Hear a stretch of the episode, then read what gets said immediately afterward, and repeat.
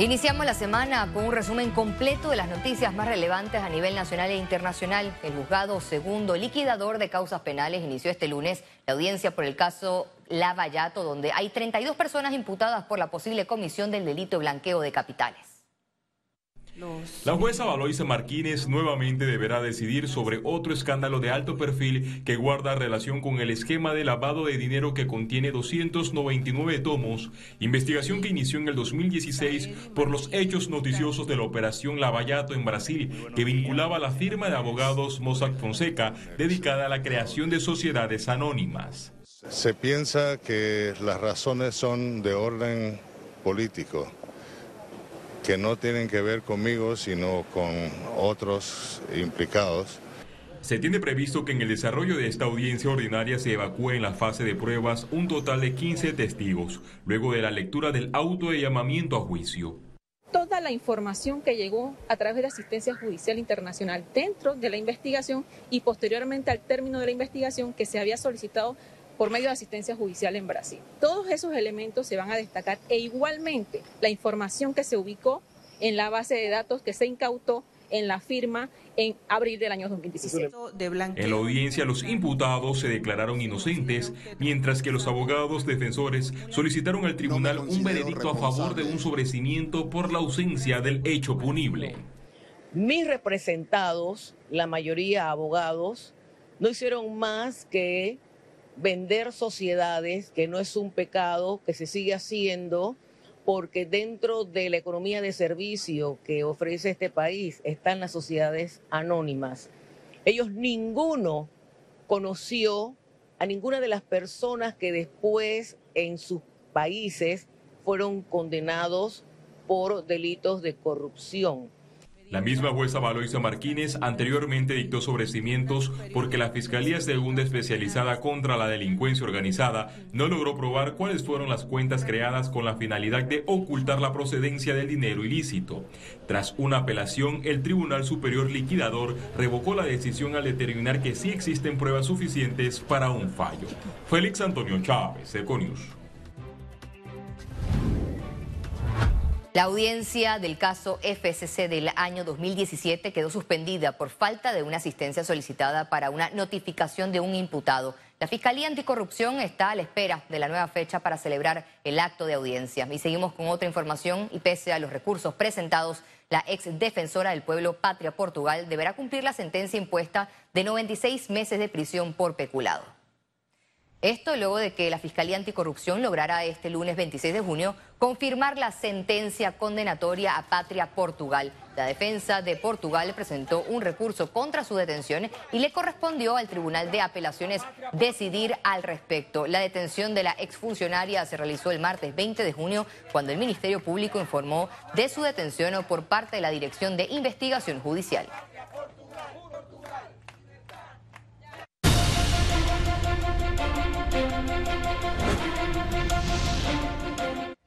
El Tribunal Electoral recordó a los miembros del partido realizando metas que este jueves 29 de junio finaliza su campaña con motivo de sus elecciones primarias a realizarse este domingo 2 de julio. A partir de las 12 y 1 de la mañana del viernes 30 comienza el periodo de reflexión y por ende la veda electoral, destacó la entidad electoral. Agrega que queda prohibida la difusión de propaganda electoral pagada o donada a favor o en contra de ciudadanos o partidos, al igual que las caravanas concentraciones o medidas que insten al voto hacia un candidato. El presidente del partido político Movimiento Otro Camino, Ricardo Lombana, reveló que en el colectivo dejó candidaturas no asignadas que corresponden al 45% de los cargos con el fin de entregárselas a los aspirantes por la libre postulación. Esos cargos o esas candidaturas vacantes tenemos hasta el 30 de octubre o hasta el último día de octubre para completarla. En los, próximos, en los próximos días se definen nuestras candidaturas, pero luego el 30 de julio que termina la recolección de firmas de los candidatos independientes, entonces viene la consolidación eh, de estas alianzas. La diputada Corina Cano hizo un llamado a su colega Tito Rodríguez para que aclare su posición actual, a pesar de que el comunicado publicado en un medio impreso fue muy explícito. Mira, me pareció un poco delicado la situación. Yo creo que eh, muchos que pertenecemos al Molirena estamos sorprendidos con esta declaración por parte del colega, el diputado Tito Rodríguez. Sin embargo, yo creo que es importante que más que un comunicado pueda explicar a la membresía y pueda explicar al país eh, su posición en este momento, aunque el comunicado fue muy, muy explícito sobre la situación.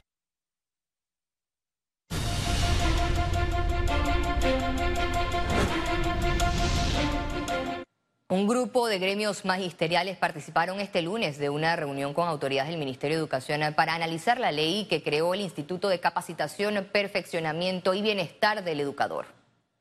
Esto no va a ser fácil, nosotros no nos oponemos al instituto, ya es una ley sancionada por el señor presidente, pero estaremos vigilantes, estaremos presentes en las discusiones que se tengan que dar para hacer también nuestros aportes. Y lo que hoy pretendemos es que se revisen, que tengamos una discusión de altura pero que por sobre todo reconozcamos que hace falta un instituto para seguir perfeccionándonos. La educación es un proceso continuo y sistemático y por consiguiente lo que buscamos es que sigamos perfeccionándonos. Este lunes, en la reunión del Gabinete de Seguimiento a la Ejecución y Compromiso, se actualizó el avance en proyectos de infraestructura como construcción de carreteras, instalaciones deportivas y proyectos habitacionales en todo el país. El secretario de la Asociación Público-Privada presidió el gabinete en representación del presidente de la República, Laurentino Cortizo. Durante la sesión, el ministro del MOP, Rafael Sabonge, manifestó que el proyecto Coclecito Canquintú está avanzando y recordó que esta es la vía más grande que se construye en la administración de Cortizo. Sin importar dónde estés, Trifte Panamá está siempre cerca de ti, con 11 sucursales en todo el país. Para reservaciones, visítalos en panamatrifte.com. Presenta Economía. Panamá está lista en la recta final en la búsqueda de concretar su salida de la lista gris de Gafi. En la siguiente nota, especialistas evalúan distintos escenarios. El Grupo de Acción Financiera Gafi aprobó una visita in situ a Panamá para verificar su pleno cumplimiento de las 15 acciones en las que el país se comprometió a compartir información y combatir el blanqueo de capitales. Salir o continuar en esta lista representa al país impacto económico en distintos factores. Hay un estudio del Fondo Monetario Internacional que dice que un país pierde entre 4.6 y 10.6% de su Producto Interno Bruto eh, al estar en una lista gris y lo pierde a través de eh, las inversiones y los flujos de capital. Para Panamá eso se traduce como en 3 mil millones de dólares. O sea que estamos hablando eh, de un poco más de lo que dio el canal de Panamá el año pasado, que fue 2.5 mil millones de dólares. Vienen efectos colaterales como por ejemplo el, crédito eh, sufre una variación eh, se incrementa el valor de la tasa de interés por efectos de que a un país que está en una lista gris donde lo están señalando por diferentes motivos, eso eh, reduce la cantidad de propuestas de inversión. Los dos puntos que estaban pendientes de cumplimiento eran los referentes al registro de beneficiarios finales. Para gremios que dan seguimiento a este tema, salir de la lista traerá múltiples beneficios. Panamá creo que va a recobrar un poco de esa eh, imagen eh, de la forma en que se proyecta Panamá como un país de servicio y esto ayuda. Sin embargo, se mantiene la posibilidad de que otros organismos como la Unión Europea no saquen a Panamá de su lista gris. Mira, aquí hay algo interesante. Eh, una vez hacemos estos estudios, nos preguntamos, Panamá no tiene un solo amigo. Cada vez que nos meten en una lista, aquí nadie sale a, a defender, ¿no? En cambio, nosotros sí a veces la próxima plenaria del GAFI está prevista para octubre del 2023. Ciara Morris, Econews. La subadministradora del Canal de Panamá, Ilya de Marota, reiteró que la producción del agua es el mayor desafío del Canal de Panamá. El consumo de agua a largo tiempo ha sido bastante más acelerado del que se había anticipado. O sea que las tiendas de ahorro de agua, digamos, no suplen al 100% la necesidad de tanto tránsito como agua potable que estamos usando. Si nos ponemos a pensar que el, lago Gatún y el lago de la Juela fueron uno de 1914, uno de 1936, eh, cuáles eran las poblaciones y el nivel de tránsito en esos años, y ahora es muchísimo más, y es el mismo lago que acumula la misma cantidad de lluvia, pero los usos han ido aumentando y las lluvias han ido disminuyendo. La aerolínea Cayman Airways inició este lunes sus operaciones desde la Terminal 1 del Aeropuerto Internacional de Tocumen. Se trata de dos frecuencias por semana, los lunes y jueves, que unirán la ciudad de Panamá con Islas Caimán en el Caribe. Este lunes fue el acto inaugural en el que destacaron que esta conexión de tan solo una hora y 50 minutos no solo permitirá nuevas experiencias turísticas, sino realizar negocios. Tema de turismo, tema de comercio, intercambio, yo creo que es fundamental este, este inicio nuevo de, de, la, de la relación entre Panamá y Cayman. Hoy celebramos el inicio de una nueva relación con una de las más bellas ciudades de Centroamérica. Las operaciones de Cayman Airways entre Islas Caimán y la ciudad de Panamá es algo que estuvimos esperando por un largo tiempo. Y es muy emocionante verlos a todos aquí en esta nueva ruta.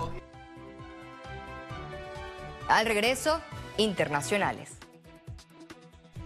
Honduras advierte sobre cambios de estrategias para combatir la ola de violencia. Más detalles en breve.